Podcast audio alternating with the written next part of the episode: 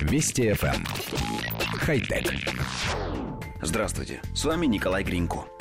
Традиции бывают разные. Есть хорошие, вроде Нового года, встречи рассвета после выпускного или загадывания желания во время звездопада, а бывают не очень, вроде вождения автомобиля в состоянии алкогольного опьянения – Американское национальное управление по безопасности движения на автострадах решило бороться с пьянством за рулем с помощью передовых технологий.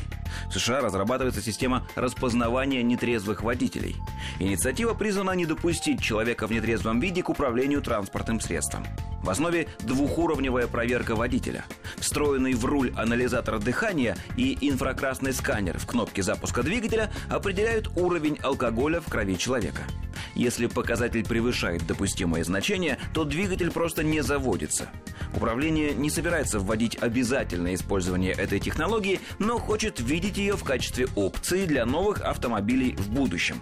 До коммерческой реализации системы распознавания пьяного водителя нас отделяет лет пять, но ее испытания начнутся раньше этого срока. В дорожном управлении отметили, что система имеет огромный потенциал. В первую очередь программа нацелена на подростков, а также нерадивых водителей коммерческих транспортных средств. Коллектив редакции нашей программы считает, что для борьбы с таким нововведением особо одаренные граждане придумают свои способы. Заклеят датчики изолентой, в конце концов. Удивительно, на что способны отдельные представители Homo, казалось бы, sapiens, чтобы только не позволить кому-то сберечь их жизнь и здоровье. Вспомните хотя бы специальные заглушки, позволяющие не пристегиваться во время езды.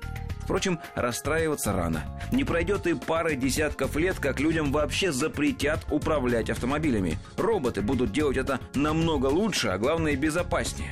Важно, чтобы они, эти роботы, не эволюционировали до такого уровня, чтобы начать придумывать заглушки для ремней безопасности и заклеивать датчики изолентой.